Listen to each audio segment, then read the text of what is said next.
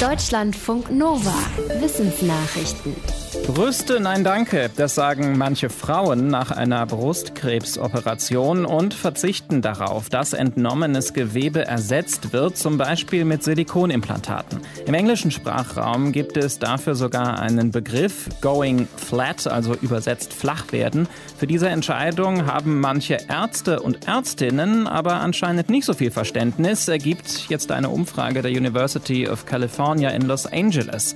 Dafür wurden gut 900 Frauen befragt, denen eine oder beide Brüste entfernt wurden und die keine Wiederherstellung wollten. Knapp drei Viertel von ihnen waren hinterher zufrieden mit dieser Entscheidung. Sie wollten so schneller wieder gesund werden, fremde Stoffe in ihrem Körper lehnten sie ab und sie sagten, für ihr Selbstbild sei die Brust nicht so wichtig. Allerdings sagte gut jede fünfte Befragte, dass der Chirurg oder die Chirurgin mit der Entscheidung nicht einverstanden war und zum Teil absichtlich nach der Brustentfernung mehr Haut übrig gelassen hatte, falls die Patientin später ihre Meinung ändert aufhören wollen, aber nicht können. Für viele Fachleute ist das das Hauptproblem bei Suchterkrankungen. Erkenntnisse von Forschenden der Universität Chicago stellen diesen Gedanken jetzt in Frage. Grundlage ist eine Langzeitstudie an jungen Erwachsenen zu deren Trinkverhalten. Es ging um Männer und Frauen, die gerne in Gesellschaft Alkohol trinken, wobei einige von ihnen auch abrutschen und mehr trinken, dass bei ihnen eine Art Gewöhnungseffekt eintritt, dass man beim Trinken also immer mehr braucht um den gleichen Effekt zu erzielen, spielt nach Ansicht der Forschenden nicht die entscheidende Rolle. Wichtiger sei vielmehr das Verlangen nach den Aspekten des Trinkens, die als positiv erfahren werden. Mit anderen Worten, ihr Gehirn sagt nicht mehr, weil es mehr braucht, sondern weil es mehr will. Die Wissenschaftlerinnen und Wissenschaftler glauben, dass diese Erkenntnisse dazu beitragen können, exzessives Trinkverhalten besser therapeutisch zu behandeln. Na, mal wieder von der Klospülung vom Nachbarn aufgewacht. Gegen nervige Geräusche schlagen Forschende des Fraunhofer Instituts für Umwelt, Sicherheits- und Energietechnik ein einfaches Gegenmittel vor. Pilze. Gemeint ist nicht der Schimmel an der Wand, sondern Schallabsorber aus Pilzfäden. Diese Fäden wachsen bei Pilzen normalerweise unter der Erde und können ein dichtes Geflecht bilden. Das Forschungsteam ließ die Pilzfäden beliebige Formen aus fein gehäckselten Pflanzenresten durchwuchern.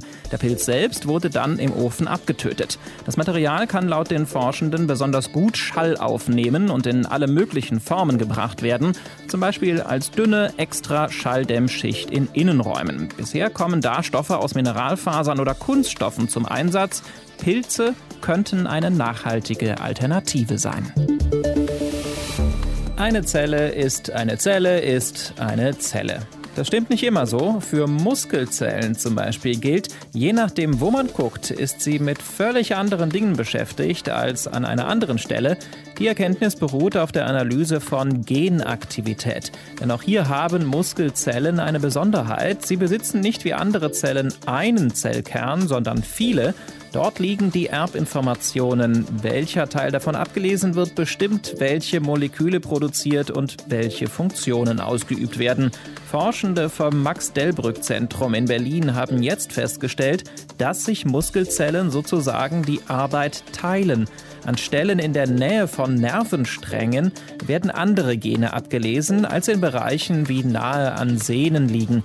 Das ermögliche es den Muskelzellen, etwa nach einer Verletzung, gezielt und damit schneller zu heilen, glauben die Forschenden.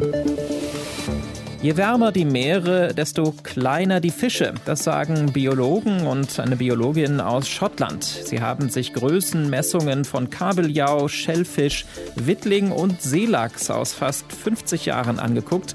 Und zwar vor der schottischen Westküste und in der Nordsee. Die durchschnittlichen Längen der Fische verglichen sie mit der Temperatur am Meeresboden, wo die Tiere leben. Dabei zeigte sich, in immer wärmerem Wasser wuchsen die jungen Fische erstmal schneller, aber irgendwann war Schluss. Sie wurden insgesamt nicht so groß wie die Artgenossen aus früheren Jahrzehnten. Das passt zu einer alten Regel. Tiere, die ihre Körpertemperatur der Umgebung anpassen, können in warmen Gefilden schneller wachsen, weil ihr Stoffwechsel auf Hochtouren läuft. Das bedeutet aber auch, dass sie früher geschlechtsreif werden. Die meiste Energie wird dann in den Nachwuchs gesteckt, nicht mehr ins Wachstum. Für die Fischerei heißt der Trend womöglich weniger Ausbeute. Das wollen die Forschenden aber noch genauer untersuchen sich mit anderen zusammenschalten für eine Runde Spinning, Yoga oder einen anderen Sport, das ist vielleicht ein Trend dieser Pandemie. Psychologinnen und Psychologen der Iowa State University halten das für eine positive Entwicklung. Sie argumentieren, Sport mit anderen erfülle grundsätzliche psychische Bedürfnisse. So werde zum Beispiel das Gefühl verstärkt, dass man die Dinge unter Kontrolle hat und auch leisten kann, was man sich vornimmt. Quält man sich eher zum Sport und macht es nur, um zum Beispiel abzunehmen, helfe die Motivation in der Gruppe dabei, dran zu bleiben. Außerdem könnten solche Kontakte dabei helfen, sich neue Ziele zu setzen und einfach mal zu machen, ohne den Anspruch, die Übungen sofort durchzuhalten und dabei womöglich auch noch elegant auszusehen.